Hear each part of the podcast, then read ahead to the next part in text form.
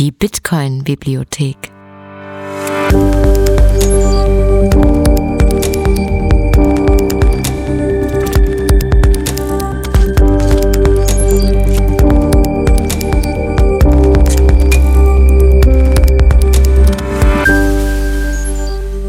Der Bitcoin-Lese-Podcast. Seid willkommen zurück in der Bitcoin-Bibliothek. Mein Name ist Chris, ich bin euer Bibliothekar. Wow, das war eine Woche. Am vergangenen Wochenende ist die Bitcoin-Bibliothek bei Satoshis Bleibe online gegangen. Seitdem war ganz schön viel los hier im Lesesaal. So viel Betrieb bin ich gar nicht gewöhnt. Bis jetzt war es ruhig und beschaulich hier und ich konnte zwischendurch immer wieder Zeit mit Lesen in meinem Ohrensessel verbringen. Und auf einmal hatte ich außer Haustermine im Notsignal-Podcast und bei Plebs Taverne. Vielen Dank für die Einladung, ihr Lieben. Für die nächste Einladung, ich trinke gerne Holunderblütentee. Von Kaffee kriege ich immer Sodbrennen. Danke. Dann war auch noch der Twitter-Account der Bibliothek gesperrt und die Audiofiles des Podcasts waren in manchen Podcast-Playern nicht abspielbar. Am Ende der Woche war ich so durcheinander, dass ich mich vor lauter Stress auf meine Lesebrille gesetzt habe.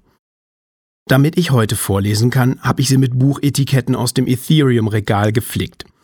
Die Bücher liest eh keiner. Nun, ich will mich gar nicht beklagen. Eigentlich mag ich es ja gerne, wenn hier viel los ist.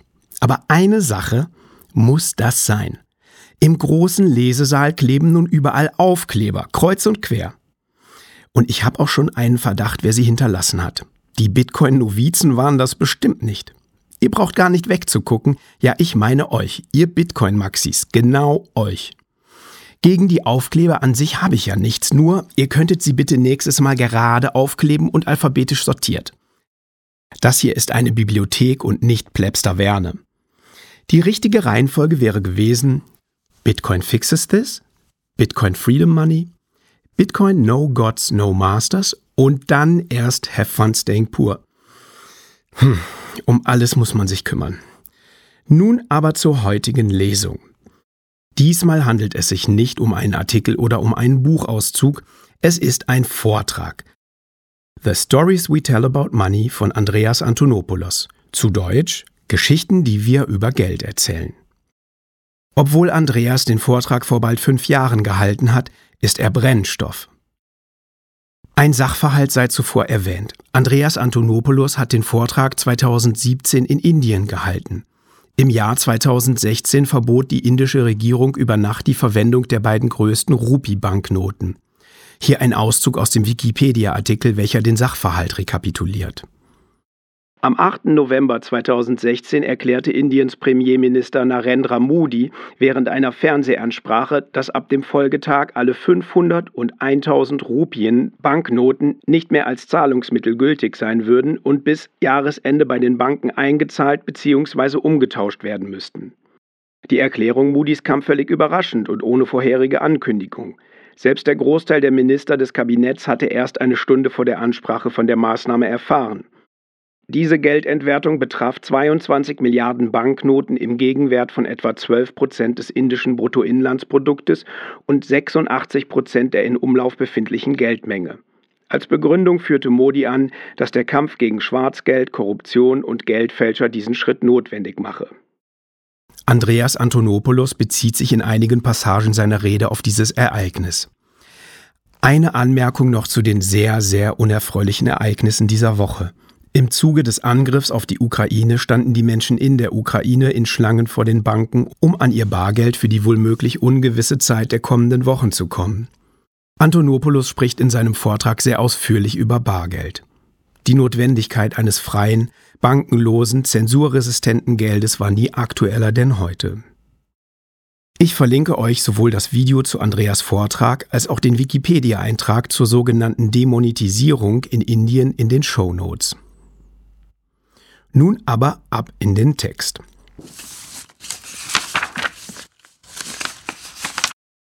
Geschichten, die wir über Geld erzählen von Andreas Antonopoulos. Dieser Vortrag fand am 26. März 2017 im JW Marriott Sahar International Airport in Mumbai, Indien statt. Übersetzt von Christelle Leblanc und Chris Schaar 256. Die Übersetzung und Lesung erfolgt mit freundlicher Genehmigung des Autors. All dies begann am 31. Oktober 2008 mit der Veröffentlichung eines Papers und der am 3. Januar 2009 folgenden Veröffentlichung einer Software, im Internet gepostet von einer anonymen Person, die den Namen Satoshi Nakamoto nutzte. Er oder sie schlugen ein Geldsystem vor, das sich wie ein elektronisches Bargeld verhält, jedoch einzigartige Eigenschaften aufweist, die es zuvor noch nie gegeben hatte. Ein System, das dezentralisiert ist, bei dem niemand die Kontrolle hat. Es hat spezielle mathematische Eigenschaften, die ein Phänomen namens digitaler Knappheit ermöglichen. Von da an existierte etwas, das gleichzeitig digital und doch selten ist. Etwas Digitales, das nicht kopiert werden kann, das erscheint zunächst widersprüchlich. Dabei ist es doch die wesentliche Eigenschaft von digitaler Information, dass sie einfach kopiert werden kann. Man kann unendlich viele Duplikate erstellen, und zwar zum Nulltarif. Von Bitcoin jedoch nicht. Bitcoin lässt sich nicht kopieren. Es kann auch nicht einfach zum Nulltarif erstellt werden. Die Idee, etwas Digitales zu haben, das selten ist und nicht kopiert werden kann, war eine einzigartige und revolutionäre Erfindung. So etwas hatte es zuvor nicht gegeben. In Kombination mit einem Peer-to-Peer-Netzwerk, einem dezentralen Netzwerk, werden die Teilnehmer an diesem Währungssystem befähigt, ihre Transaktionen gegenseitig zu validieren. Sodass, wenn ich eine Zahlung vornehme, jeder, der einen Bitcoin-Netzwerkknoten, eine Node betreibt, diese Transaktion validieren, verifizieren und jeden Aspekt davon überprüfen kann. Letztlich ist es ein offenes System zur Absicherung und Sequenzierung von Transaktionen, das gewährleistet, dass niemand dasselbe Guthaben zweimal ausgeben kann.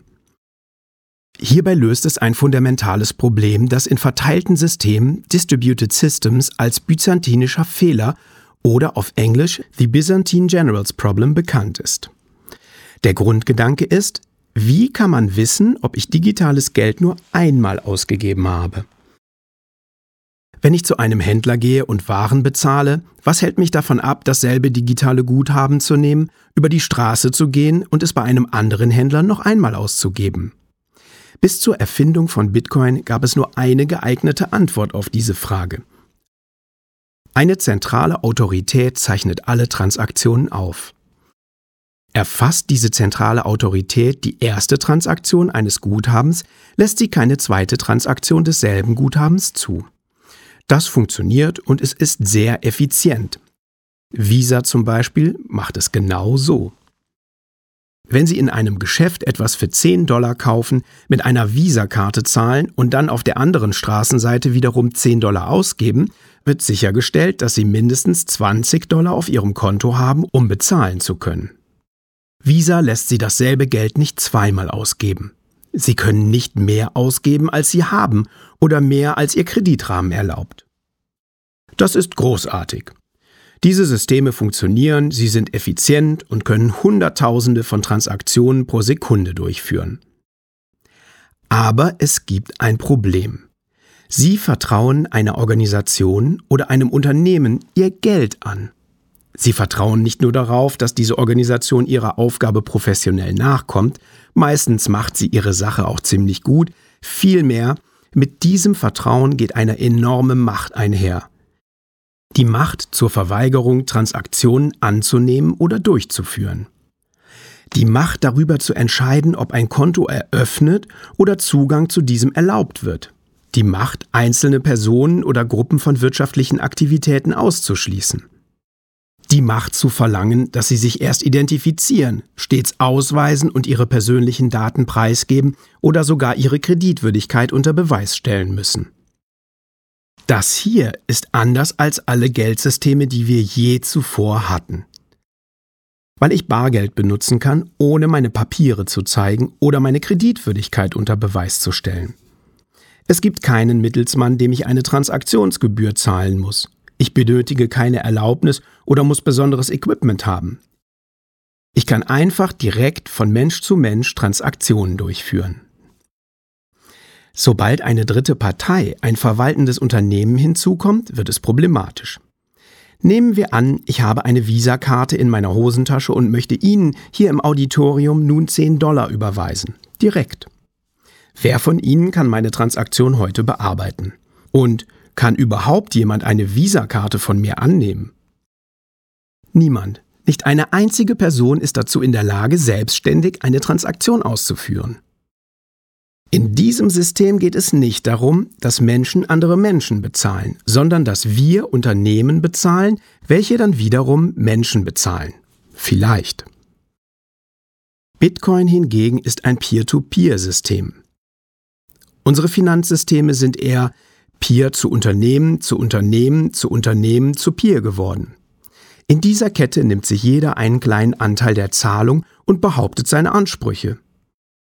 Die Unternehmen ziehen daraus einen großen Vorteil. Wo hat das hingeführt? Milliarden von Menschen haben keinen Zugang zum Bankensystem. Milliarden von Menschen werden nie ein Bankkonto haben. Viele von diesen Menschen haben noch nicht einmal Ausweisdokumente. Und selbst wenn sie welche hätten, fehlt es ihnen vielleicht an der nötigen, grundlegenden Bildung wie Lese-, Schreib- und Rechenkenntnissen, die es ihnen ermöglicht, eine Bank überhaupt zu betreten. Oder ihnen wird aufgrund ihres kulturellen oder ethnischen Hintergrundes der Zugang zum Bankensystem verwehrt, etwa weil sie der falschen Kaste oder einer anderen Religion angehören. Würden Menschen einer nicht geduldeten Minderheit in einem bestimmten Land eine Bank nur betreten, würden sie wohl möglich vom Sicherheitspersonal rausgeschmissen, bevor sie erst den Schalter erreichen.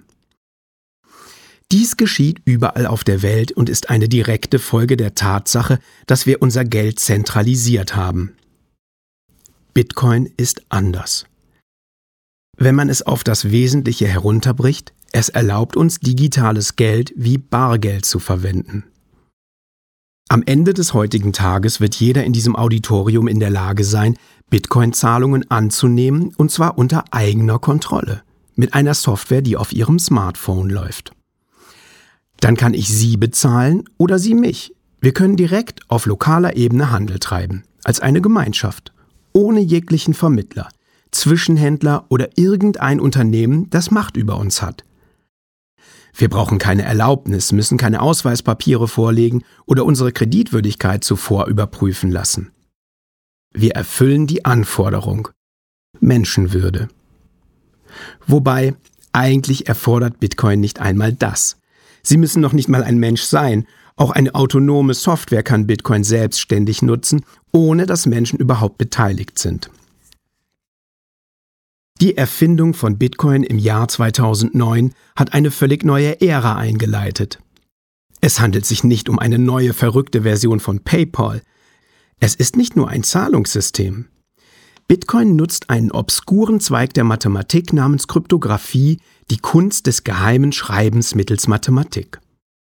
Dieser obskure Zweig der Mathematik wird in Bitcoin in der Form angewandt, dass er das Vertrauen zwischen den Teilnehmern des verteilten Systems derart herstellt, dass es keiner zentralen Instanz bedarf, die Kontrolle über das System hat. Diese einzigartige Eigenschaft macht Bitcoin so besonders. Man kann jemandem Geld schicken, ohne die Person zu kennen, ohne ihr oder jemand anderem dabei vertrauen zu müssen.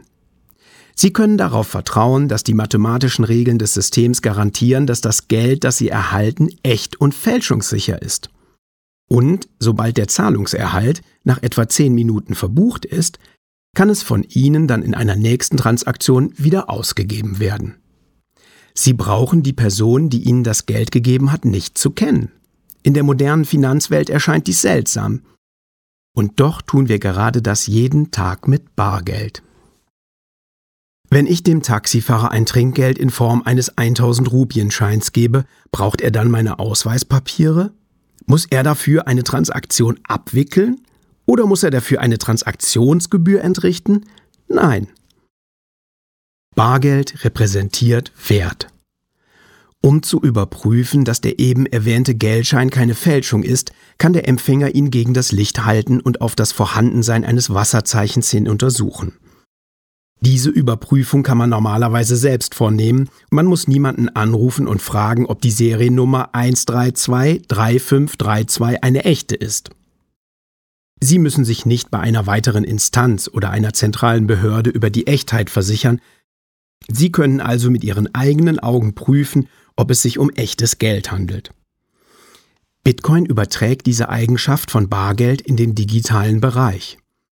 Wenn Sie eine Bitcoin-Transaktion erhalten, kann die Node-Software, die Sie ausführen, unabhängig verifizieren, dass die Transaktion echt ist, ohne jemand anderen dafür hinzuziehen zu müssen.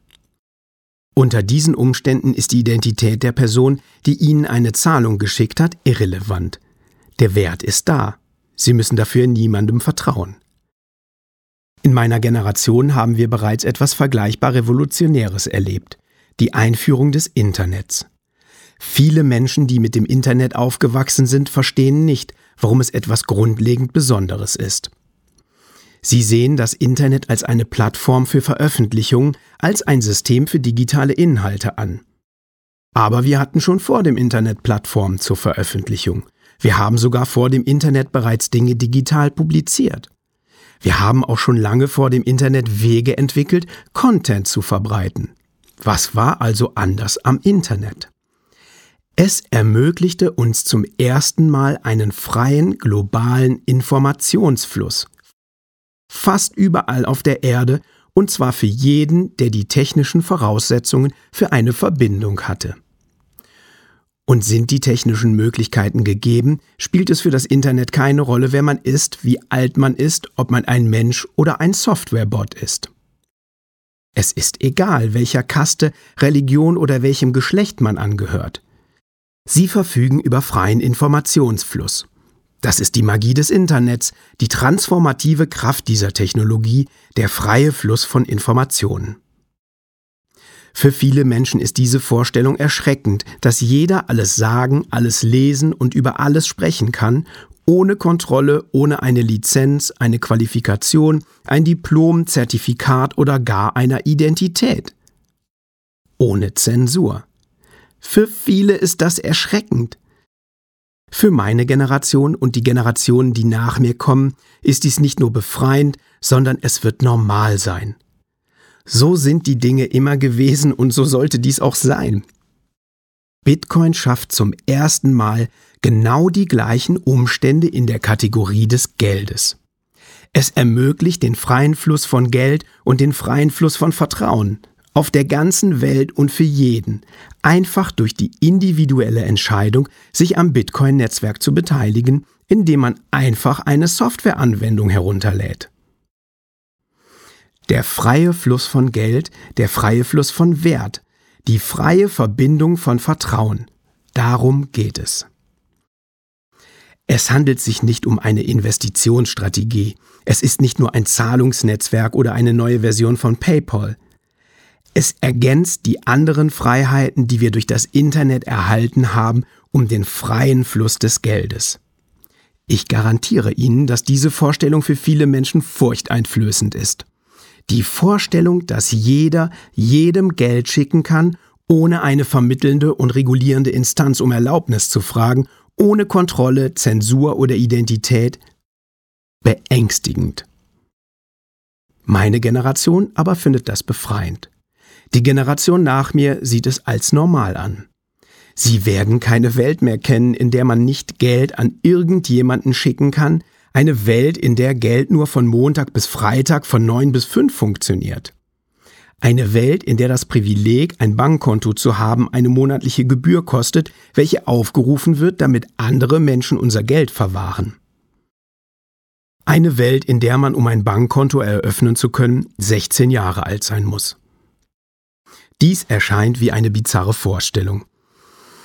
Hm, bereiten Sie sich darauf vor, dass Sechsjährige ihre eigene Bitcoin-Wallet haben werden. Ich habe sie bereits getroffen. Sie lieben es, denn sie können jetzt selbstständig Dinge im Internet kaufen. Eltern mögen dies schrecklich finden, aber auch dies wird später normal sein. Und zehn Jahre nachdem diese Kinder ihre erste Bitcoin-Wallet hatten, werden sie vielleicht das erste Mal eine Bank betreten, weil ihre Großmutter ihnen ein Sparkonto eröffnen möchte. Dann werden sie zunächst ein Gespräch mit einem Bankangestellten haben, das so bizarr erscheinen mag wie ein Gespräch mit einem Freibeuter aus dem 18. Jahrhundert. Um ein Konto eröffnen zu können, müssen Sie alle Arten von Unterlagen und Papierkram vorlegen, ein Vorgang, der eine Stunde dauern wird. Danach werden Sie gegen eine hohe Gebühr nur begrenzten Zugang und zwar während der Arbeitszeiten Montag bis Freitag 9 bis 5 Uhr zu Ihrem Konto haben. Dieses Konto kann nur eine Währung verwenden und wird nur an bestimmte Ziele überweisen können, von denen die meisten Unternehmen sein werden. Ein Konto, das Sie nicht nutzen können, um schnell Geld an Ihre Freunde zu schicken oder Dinge einfach über das Internet zu kaufen. Diese Jugendlichen werden sich das ansehen und sagen, meine Großeltern sind verrückt. Warum sollte man das benutzen? Das ist kaputt. Es ist fast so bizarr wie damals, als ich gebeten wurde, ein Fax zu schicken. Ich verstehe das nicht. Diese Welt haben wir gerade. Es passiert aber. Die Leute, die Angst vor neuen Ideen haben, begreifen nicht wirklich, dass diese schon existieren. Wir leben in einer neuen Welt. Wir können uns auf zwei Arten anpassen. So tun, als ob sich nichts verändert, oder wir akzeptieren den Fortschritt und passen uns der neuen Welt an. Wir leben jetzt in einer Welt, in der man Werte überall, an jeden, zu jeder Zeit, ohne Einschränkungen versenden kann. Wir können das akzeptieren oder so tun, als gäbe es das nicht. In meinem letzten Vortrag habe ich eine Analogie verwendet, die meiner Meinung nach sehr gut funktioniert. Wenn Sie Wetternachrichten schauen und der Wetterfrosch sagt, dass es heute Nachmittag einen Regenschauer geben wird, dass dies aber nicht zu Ihren Plänen passt, weil Sie eine Gartenparty im Freien planen, können Sie den Fernseher einfach ausschalten. Wenn Sie einflussreich und mächtig sind, könnten Sie sich vielleicht beim Nachrichtensender beschweren und diesen davon überzeugen, den Wetterfrosch zu feuern. Aber egal was man tut, es wird trotzdem regnen. Regierungen schauen sich Bitcoin an und die ersten Fragen, die ihnen in den Sinn kommen, sind, wie können wir es kontrollieren? Wie können wir es ändern? Wie stoppen wir es? Wie setzen wir unsere Autorität, unseren rechtlichen Geltungsbereich durch? Sie schauen es sich an, verstehen aber die grundlegenden Konzepte nicht. Sie stellen sich Fragen wie, wer ist zuständig? Wer kontrolliert das? Die Antwort wird nicht zufriedenstellend sein. Niemand kontrolliert dies. Niemand ist verantwortlich. Oder man wählt eine etwas anspruchsvollere Erklärung. Nun, es ist ein Open-Source-Ansatz mit einem marktbasierten Wettbewerb mittels Risiko und Belohnung. Es fundiert auf spieltheoretischen Prinzipien, die eine kollaborative Beteiligung von mehreren Teilnehmern ermöglichen, ohne dass dabei jedoch einer den anderen betrügen kann. Aufgrund eines emergenten, sich selbst organisierenden Konsens, der auf mathematischen Regeln und starker Kryptographie basiert, ist Betrug in diesem System nicht möglich. Hierauf wird wiederum die Antwort sein, ja, ja, aber wer ist verantwortlich? Wer hat die Kontrolle? Nach Vorträgen kamen Leute zu mir und sagten, okay, ich werde es niemandem sagen, ganz unter uns. Wer hat das Sagen? Sie denken, ich mache Scherze oder versuche die Information zurechtzubiegen. Es scheint tatsächlich bizarr zu behaupten, hier ist ein vertrauensvolles System ohne Autorität, ohne Zentrum. Ein System ohne Hierarchie, ohne Kontrolle. Warum? Weil wir bis jetzt nichts von alledem hatten. Jedes System des Vertrauens, das wir jemals in unserer Gesellschaft hatten, basiert genau auf dem folgenden Modell. Hierarchische Organisation aus dem 19. Jahrhundert, die aus dem Industriezeitalter hervorgegangen ist. Mit einer Bürokratie, die sich durch interne Prozesse, Regeln und schichtenweises Controlling auszeichnet. Die letzte Autorität hat immer jemand, der vielleicht demokratisch gewählt wurde oder vielleicht auch nicht. Vielleicht bekam er diese Autorität auch vererbt oder als Diktator. Aber man kann immer jemanden finden, auf den man zeigen kann. Man muss nur den Blick nach oben schweifen lassen. Normalerweise gibt es eine Person an der Spitze. In manchen Fällen ist diese Person nur eine Marionette mit einer schattenhaften Gruppe, die die Marionettenfäden spielt, aber nichtsdestotrotz ist die Autorität in dieser Person verankert. Dann schaut man sich Bitcoin an. Es ist ein nicht hierarchisches, ein flaches System. Es gibt ein paar Leute, die eine besondere Rolle zu haben scheinen. Man fragt sich, vielleicht haben diese Leute die Kontrolle. Sind es die Miner oder die Entwickler oder diejenigen mit den Nodes? Dann stellen sie fest, dass diese Leute allein nichts tun können, und zwar tatsächlich nichts tun können, um den Konsens zu ändern. Das Amüsante ist, dass wenn die Leute Bitcoin begutachten, sehen sie seine größten Stärken als Schwächen. Aber dies scheint eine übliche Reaktion auf eine neue Technologie zu sein. Leute schauen sich Bitcoin an und sagen, die Miner und Entwickler können sich nicht einmal darauf einigen, wie man das System skaliert. Warum sagt eine der Gruppen nicht einfach, wir machen das ab jetzt so? Weil das nicht Bitcoin ist. Keiner hat diese Fähigkeit. Es ist ein System, bei welchem die Marktkräfte miteinander im Wettbewerb stehen. Wir befinden uns in einer Deadlock-Situation, weil der Konsens persönlichen Ehrgeiz, Popularität und alles andere übertrumpft. Sie schauen sich Bitcoin an und sagen, ihr streitet euch ständig, ihr könnt scheinbar keine Entscheidung treffen. Ja, absichtlich. Und das ist ein Feature, kein Bug. Die Leute schauen sich Bitcoin an und sagen, aber man kann keine Transaktion rückgängig machen. Das ist ein Problem. Das ist ein Fehler. Wie kann man das machen? Was ist, wenn etwas schief geht? Wen muss ich anrufen, um es rückgängig zu machen? Feature, kein Bug. Bitcoin garantiert die Ausführung eines Skripts, welches auch immer man eingibt. Wenn Sie ein Skript eingeben, das besagt, hier ist ein Bitcoin, ich hoffe, Sie schicken mir jetzt den Fernseher, den ich bestellt habe, dann ist es das Skript, das irreversibel, also unumkehrbar durch das Netzwerk garantiert wird. Naja, in diesem Fall ist es kein sehr gutes Skript, weil Sie den Fernseher vielleicht nicht geschickt bekommen. Es gibt keinen Weg, einen gesendeten Bitcoin zurückzuerhalten, außer der Empfänger überweist Ihnen den Bitcoin zurück. Das ist ein unumkehrbares Versprechen, aber natürlich ist es nicht das einzige Versprechen, das das Netzwerk garantieren kann. Ich kann den Bitcoin direkt überweisen oder ich kann sagen, hier ist ein Bitcoin, er ist in einer Multisig-Adresse hinterlegt und er ist erst in 30 Tagen für Sie verfügbar. Nach 30 Tagen, wenn es zwischen uns keinen Konflikt gibt, wird der Bitcoin automatisch an Sie überwiesen. Sobald eine Überprüfung durch einen vertrauenswürdigen Dritten, den ich ausgewählt habe, durchgeführt wurde. Wenn ich möchte, kann ich also eine dritte Person, eine dritte Partei einschalten. Aber ich muss es nicht. Wenn ich möchte, kann ich durch Skripte vor der Transaktion eine Reversibilität einführen, aber ist ein Skript ausgeführt, ist dieses immer noch unumkehrbar. Ich kann wählen, wer mein Treuhänder ist. Ich kann wählen, wer eine mögliche Konfliktlösung vornimmt. Ich kann weiterhin das Merkmal der Irreversibilität nutzen, aber ich kann diese abschwächen, um Verbraucherschutz über programmierbares Geld einzuführen. Das ist ein Feature, kein Bug. Bitcoin ist ein seltsames Wesen, wirklich. Es bricht alles, was wir über Geld zu wissen glauben. Es zwingt uns zu überdenken, ob wir Geld überhaupt verstanden haben.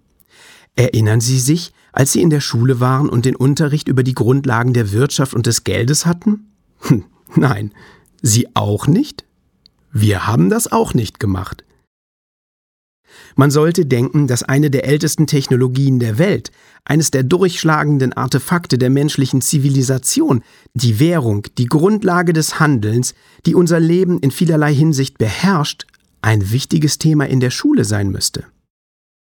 Vielleicht hatten Sie mal eine Stunde in Ökonomie oder Geschichte, in der eine vage Vorstellung von Geld vermittelt wurde, die Sie aber vermutlich nicht wirklich verstanden haben, oder? Vermutlich können die meisten von uns nicht einmal eine 15-Minuten-Konversation mit einem Sechsjährigen über Geld bestreiten. Kinder haben häufig gute Fragen, uns fehlen aber oftmals die Antworten. Wie funktioniert Geld, Mami? Nun, die richtige Antwort lautet, ich habe keinen blassen Schimmer. Es hat etwas mit der Zuteilung von Sonderziehungsrechten SDRs durch den Internationalen Währungsfonds und die Weltbank in einem freischwebenden System zu tun in welchem Währungen durch Handelsbilanzen über ein internationales Spektrum der inflationsbereinigten Wechselkurse miteinander konkurrieren. Diese können verwendet werden, um lokale Schulden zu schaffen, die durch die Staatskasse ausgegeben werden im Gegenzug für Geld, das von der Zentralbank gedruckt und das an alle Banken verteilt wird, die es gemäß des Teilreservebankensystems etwa 10 zu 1 hebeln, um es dann in der Wirtschaft zu verteilen. Dies führt entweder zu inflationären oder deflationären Effekten, was uns wiederum ermöglicht, die Umlaufgeschwindigkeit des Geldes zu erfahren, durch den Austausch eines abstrakten Tokens, welcher das Versprechen eines zukünftigen Wertes darstellt, der aber um die Inflationsrate abgeschrieben und zinsbereinigt werden muss. Und wenn Ihr Kind dann fragt, warum können wir denn nicht mehr davon haben, Mami? Warum sollten wir nicht einfach allen mehr davon geben? So läuft das Gespräch nicht ab. Normalerweise endet es mit Iss dein Frühstück oder geh ins Bett, räum dein Zimmer auf, eines Tages wirst du es verstehen. Und das ist die erste Lüge, denn sie verstehen es immer noch nicht. Wenn Sie den Durchschnittsbürger auf der Straße fragen, was gibt dem Geld einen Wert, haben die meisten Personen keine Antwort. Sie haben eine Theorie, ein Märchen, eine Geschichte, die ungefähr so naiv ist wie der Glaube, dass Kinder von Störchen in Bündeln gebracht werden, die dann durch den Schornstein fallen gelassen werden. Diese Geschichte ist ungefähr so solide wie die vom Weihnachtsmann. Was gibt dem Geld einen Wert? Hier steht es, auf dem Stück Papier. Durch den vollen Glauben und Kredit der Royal Bank of India oder durch das volle Vertrauen und die Kreditwürdigkeit der Federal Reserve. Hier steht, eine Note gilt für alle Schulden, öffentliche und privat. Das, was dem Geld seinen Wert verleiht, ist nichts anderes als ein pures Versprechen. Aber die meisten Menschen haben keine Ahnung, wie das funktioniert. Ich garantiere Ihnen, wenn Sie jemanden auf der Straße fragen, warum Geld einen Wert hat, werden Sie Ihnen sagen, weil es eine Höhle einen Tresor oder eine Kiste gibt, in der sich das Gold der Regierung befindet, in direkter Proportion zu dem im Umlauf befindlichen Geld. Dies ist seit den 1930er Jahren nicht mehr der Fall, nirgendwo auf der Welt. Doch das ist noch immer die Weihnachtsmann-Fantasie, die viele Menschen glauben. Oder sie glauben, die Regierung garantiere den Wert des Geldes irgendwie, was dann andere interessante Fragen aufwirft, Warum kommt es zur Inflation? Warum kollabiert die Währung in Simbabwe? Hat sich die Regierung einfach nicht genug Mühe gegeben, den Werterhalt zu garantieren? Die unbequeme Wahrheit über den Kern der ältesten Technologie der Welt, dem Geld, ist die, dass wir es nicht verstehen. Wir verstehen es nicht. Die Antwort auf die Frage, warum Geld einen Wert hat, ist Sie geben dem Geld einen Wert. Und warum? Sie nehmen hier in Indien mit 1,5 Milliarden Menschen an einer gemeinsamen Halluzination teil, in der sie fest daran glauben, dass dieses Geld auch morgen noch einen Wert haben wird. Dass wenn Sie in einen Laden gehen und einen dieser farbigen Zettel vorlegen, jemand Ihnen Eier, Gewürze, Wasser, Zucker, Salz, eine Wohnung gibt oder eine Krankenversicherung garantiert. Alles für dieses farbige Stück Papier. Es braucht eine unglaubliche Halluzination, damit wir das glauben, denn das Papier selbst ist eigentlich wertlos. Es ist schön anzusehen, aber in eben genannter Hinsicht ist es nicht hübsch. Niemand gibt Ihnen Produkte oder Dienstleistungen, nur weil der Geldschein so schön ist. Die gemeinsame Halluzination hat Hunderte von Jahren gebraucht, um sich zu etablieren, beginnend im späten 15. Jahrhundert mit der Einführung von Papiergeld, Goldzertifikaten, Schuldscheinen, Wechselzertifikaten, Inhaberscheinen und so weiter. Papierstücke, die gegen etwas anderes eingetauscht werden können, Papierstücke, die wie ein Versprechen funktionieren. Nun, mit dem erstaunlichsten Zaubertrick, der unseren Gesellschaften vorgeführt wurde, wurden die Becher vertauscht und man hebt den Becher an und der Ball ist nicht mehr da. Was? Das sollte einlösbar sein für eine Unze Gold, ein Pfund Silber, irgendwas? Nein, nicht mehr? Es ist nur ein Stück Papier. Was es wertvoll macht, ist Ihr Glaube, dass Sie, wenn Sie morgen in ein Geschäft gehen, damit etwas kaufen können. In dem Moment, in dem dieser Glaube einen Riss bekommt, zerbricht er und dann haben Sie wahrscheinlich sehr große Probleme.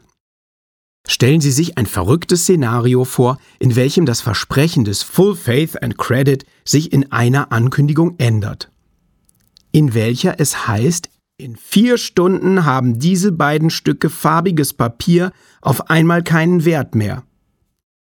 Ja, ich gebe zu, das ist niemals vorgekommen und wird wohl unmöglich passieren. Nun wird es interessant. Da der Wert des Papierscheins auf einem Versprechen beruht, ist dieses Versprechen dann gebrochen, wenn die Leute, die das Versprechen gegeben haben, sagen, dass es in vier Stunden keinen Wert mehr hat. Welchen Wert hat dieses Stück Papier dann noch? Null. Richtig? Aber das ist nicht, was passiert ist. Monate nach dieser Ankündigung wurde das Papier weniger wert. Erst 10 Prozent, dann 15 Prozent, dann 20 Prozent weniger, aber es hatte immer noch einen Wert. Auch wenn man ihnen sagte, dass es nichts mehr wert sei, konnte man immer noch zu 80 Prozent des Nennwerts umtauschen an einem der vielen Orte, an denen es Korruption nicht mehr gibt und man kein Geld wechseln kann. Sie kennen diese Geschichte, es sei denn, Sie haben Beziehungen und sind wohlhabend genug, um sich die 20-prozentige Abwertung leisten zu können. Die Rupischeine wurden trotzdem nur um 20 Prozent abgeschrieben. Ich wette, Sie können heute noch welche im Umlauf finden. Und ich wette, Sie haben noch keinen Wert von Null. Und tatsächlich finden wir selten eine Währung in der Geschichte, deren Wert auf Null geht. Ich kann nach Rom fahren und Silbermünzen kaufen mit dem Gesicht von Julius Caesar darauf. Sie sind fast tausend Jahre nicht mehr in Umlauf gewesen und doch ist ihr Wert nicht gleich Null. Ihr Wert übersteigt sogar ihren Wert in Silber. Sie sind immer noch eine handelbare Abstraktion des Wertes. Liebes Auditorium, Ihr Geld ist nicht auf Null gesunken, weil sein Wert nicht das Versprechen war, sein Wert war die Illusion. Diese Illusion wurde zwar erschüttert, aber nicht zerstört. Zuerst gerieten Menschen in Panik und dachten, das hat keinen Wert mehr. Dann sagte man, keine Sorge, ich kenne da jemanden, der einen Typen kennt, der es bis zu 80 Prozent umtauscht, nun hat die Währung nur an Wert verloren. Wir geben einer Währung Wert durch ihren Gebrauch. Wir geben ihr Wert, indem wir an das Versprechen glauben. Damit dieses Wertversprechen tatsächlichen Bestand hat, braucht es einige andere Eigenschaften. Es muss fälschungssicher sein. Wenn es gefälscht werden kann, dann sehen wir ein Phänomen, das in der Wirtschaftswissenschaft als Greshams Law bekannt ist, bei dem schlechtes Geld das Gute verdrängt. Wenn man das gute Geld in die Hände bekommt, gibt man es nicht aus. Man stopft es unter die Matratze. Kommt Ihnen bekannt vor. Hier ist es passiert. Wenn Sie einen alten und einen neuen Schein bekommen, werden Sie den neuen Schein erst dann ausgeben, wenn man alle alten Scheine losgeworden ist.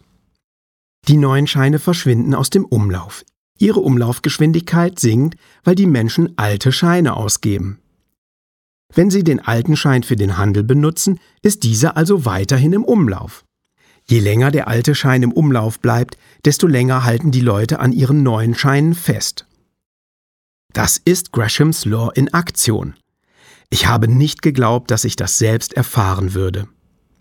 Danke Indien, dass du meinen Wirtschaftsprofessor bestätigt hast, indem du das Gesetz mit 1,5 Milliarden Menschen demonstriert hast.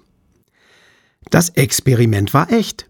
Nun ja, mies und für einige schmerzhaft, aber dennoch war es wirtschaftlich sehr interessant.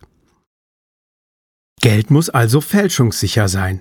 Geld muss weiterhin portabel sein. Warum haben Sie den Eintritt zu dieser Veranstaltung nicht mit Gold bezahlt? Ich bin sicher, dass die Organisatoren Gold akzeptieren würden. Ich würde es auf jeden Fall tun. Der Grund, warum man nicht mit Gold bezahlt, ist, dass Gold als Geld nicht taugt. Es eignet sich schlecht als Geld, weil sein Gewicht für den Wert, den es hält, unrealistisch schwer ist. Man kann es nicht leichter machen, seine Dichte ist fest. Gold eignet sich also nicht als Währung, weil es einfach nicht praktikabel ist. Bei anderen Währungen ist die Situation derzeit ähnlich. Auch die Währung von Simbabwe ist schlecht, weil sie nicht praktikabel ist. Um eine Tasse Kaffee zu kaufen, braucht man dort eine Schubkarre voll Bargeld. Ich habe ein BBC-Interview gesehen, in dem ein Bauer gefragt wurde, haben Sie keine Angst, dass jemand Ihr Geld stiehlt? Er antwortete, Nein, ich habe Angst, dass mir jemand die Schubkarre stiehlt. Sie ist mehr wert als das Geld darin. Schlechtes Geld vertreibt also gutes Geld. Gutes Geld muss fälschungssicher, übertragbar und universell erkennbar sein. Sie sollten selbst überprüfen können, dass es sich um echtes Geld handelt. Es muss als Verrechnungseinheit verwendbar sein, man muss in der Lage sein, den Wert von Dingen in diesem Geld zu zahlen. Einer der Gründe, warum der Tauschhandel heute nicht mehr funktioniert, ist, dass es keine geeignete Form des wirtschaftlichen Austauschs gibt, die über die geografische lokale Ebene hinausgeht. Ja, ich kann dir ein Huhn für eine Ziege geben, ich kann auch dem Friseur ein Huhn für einen Haarschnitt geben, ich kann dem Wasserträger ein Huhn für mehrere Liter Wasser geben. Theoretisch gesehen ist der Tauschhandel also effektiv. Aber jetzt müsste ich die Wechselkurse nachverfolgen für Ziegen, Haare schneiden und Wasser in Einheiten von Hühnern. Gleichzeitig muss der Friseur den Preis für einen Haarschnitt in Hühnern, Ziegen, Reis, Zucker, Salz, Wasser und wahrscheinlich für Buchhaltungsdienstleistungen erfassen. Wir müssten jeden Preiswechselkurs für jede Einheit des Werts, den wir als Ware tauschen, ständig präsent haben. Der wesentliche Sinn von Geld aber ist es, dass man alles, was man erwerben möchte, nur gegen eine Sache rechnen muss. Eine Sache, die keinen Wert an sich hat, weil man sie nicht essen, trinken oder zum Haare schneiden verwenden kann. Es ist nicht der Wert, es ist das Zeichen des Wertes, die Repräsentation des Wertes.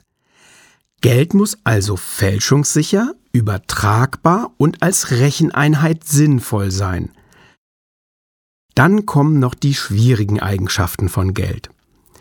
Geld muss selten sein. Wenn man an einem Strand lebt, kann man keine Muscheln verkaufen.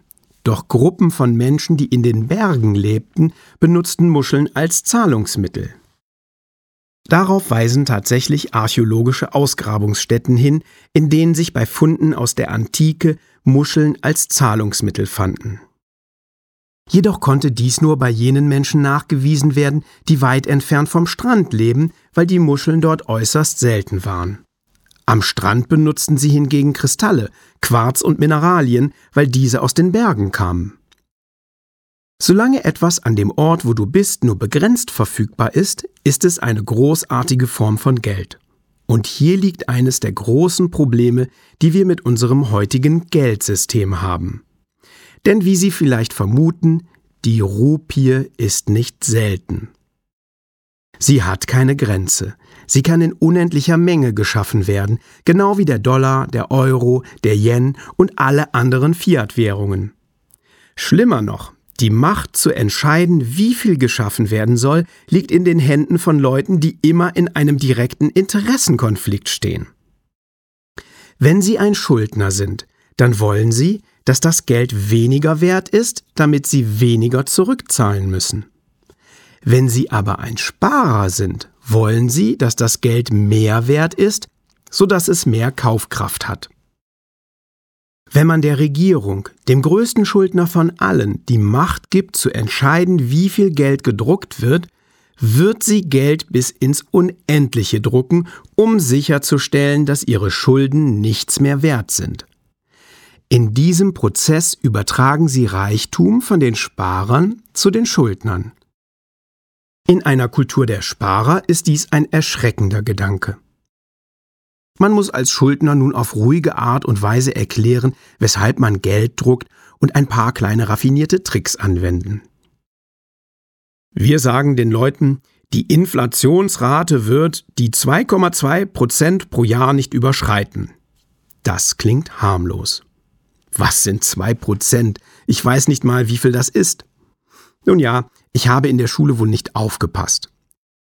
Es geht um Division und ich war nie gut im Dividieren. Was würden 2,2 Prozent ausmachen?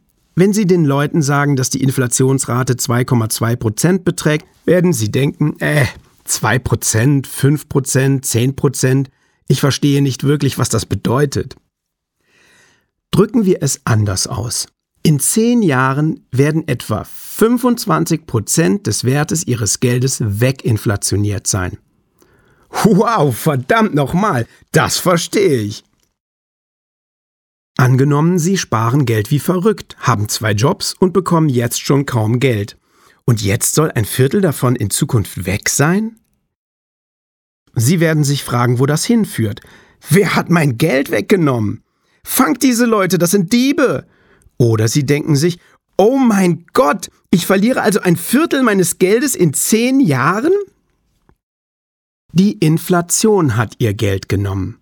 Oder, um genauer zu sein, die Regierung, Unternehmen und Banken, die verschuldet sind, haben sich ihr Geld durch die Inflation genommen.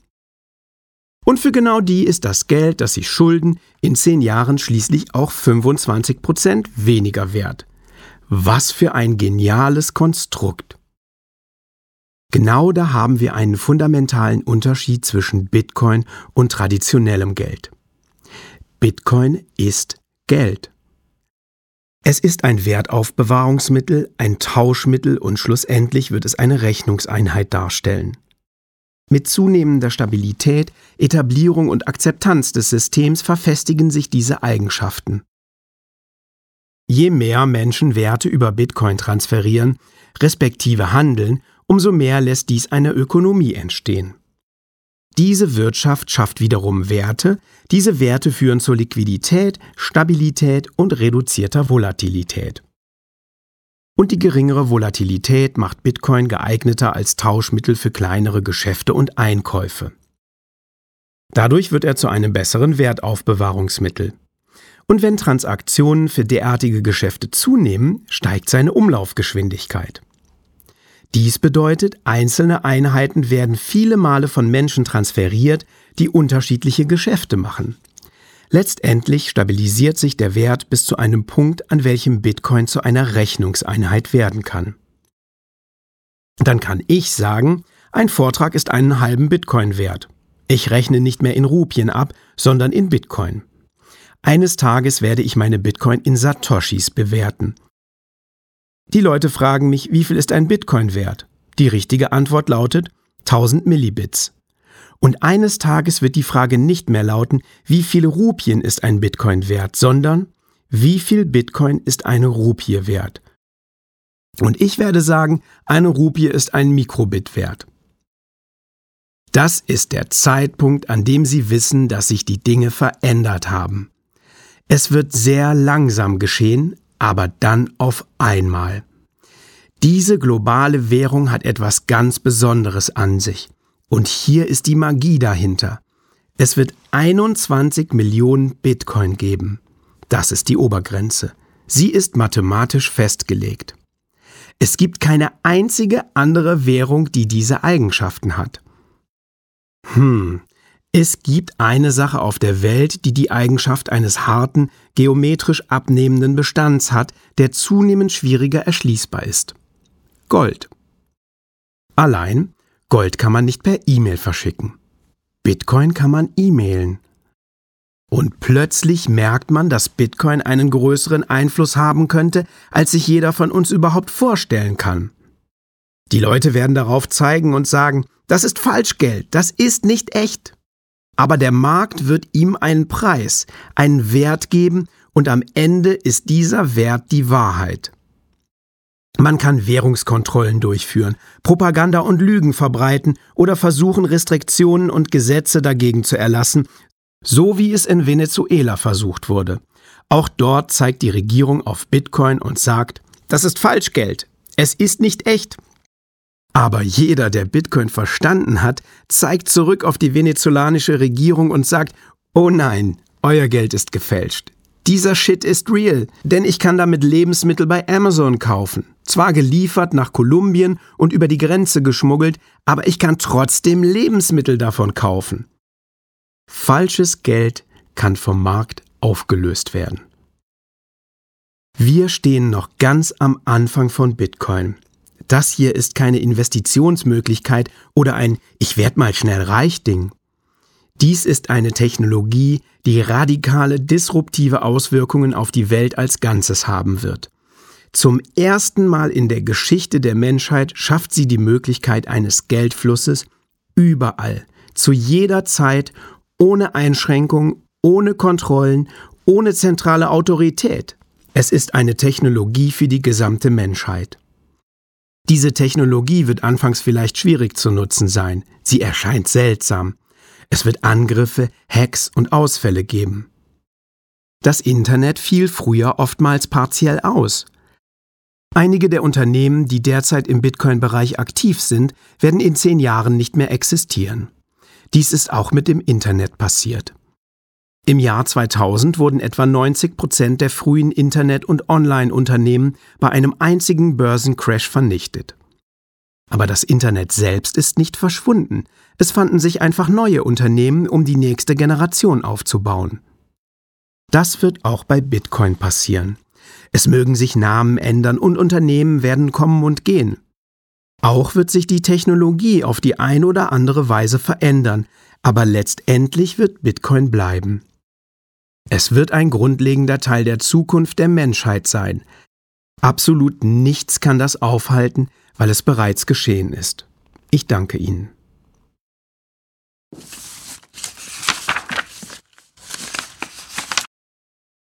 Das war Geschichten, die wir über das Geld erzählen, von Andreas Antonopoulos. Ich möchte diesem Text bewusst nichts weiter hinzufügen. Es ist alles gesagt. Wenn euch der Text genauso gefallen hat wie mir, folgt der Bitcoin Bibliothek gerne auf Twitter unter btc-bibliothek. Hier poste ich Neuigkeiten zu kommenden Lesungen. Wenn ihr der Meinung seid, dieser Bitcoin Podcast kann anderen Menschen dabei helfen, Bitcoin besser zu verstehen, teilt ihn gerne und hinterlasst mir in der Podcast-App eurer Wahl gerne eine positive Bewertung. Dies erhöht die Sichtbarkeit des Podcasts. Bis zur nächsten Woche. Vires in Numeris, euer Bibliothekar. Die Bitcoin-Bibliothek.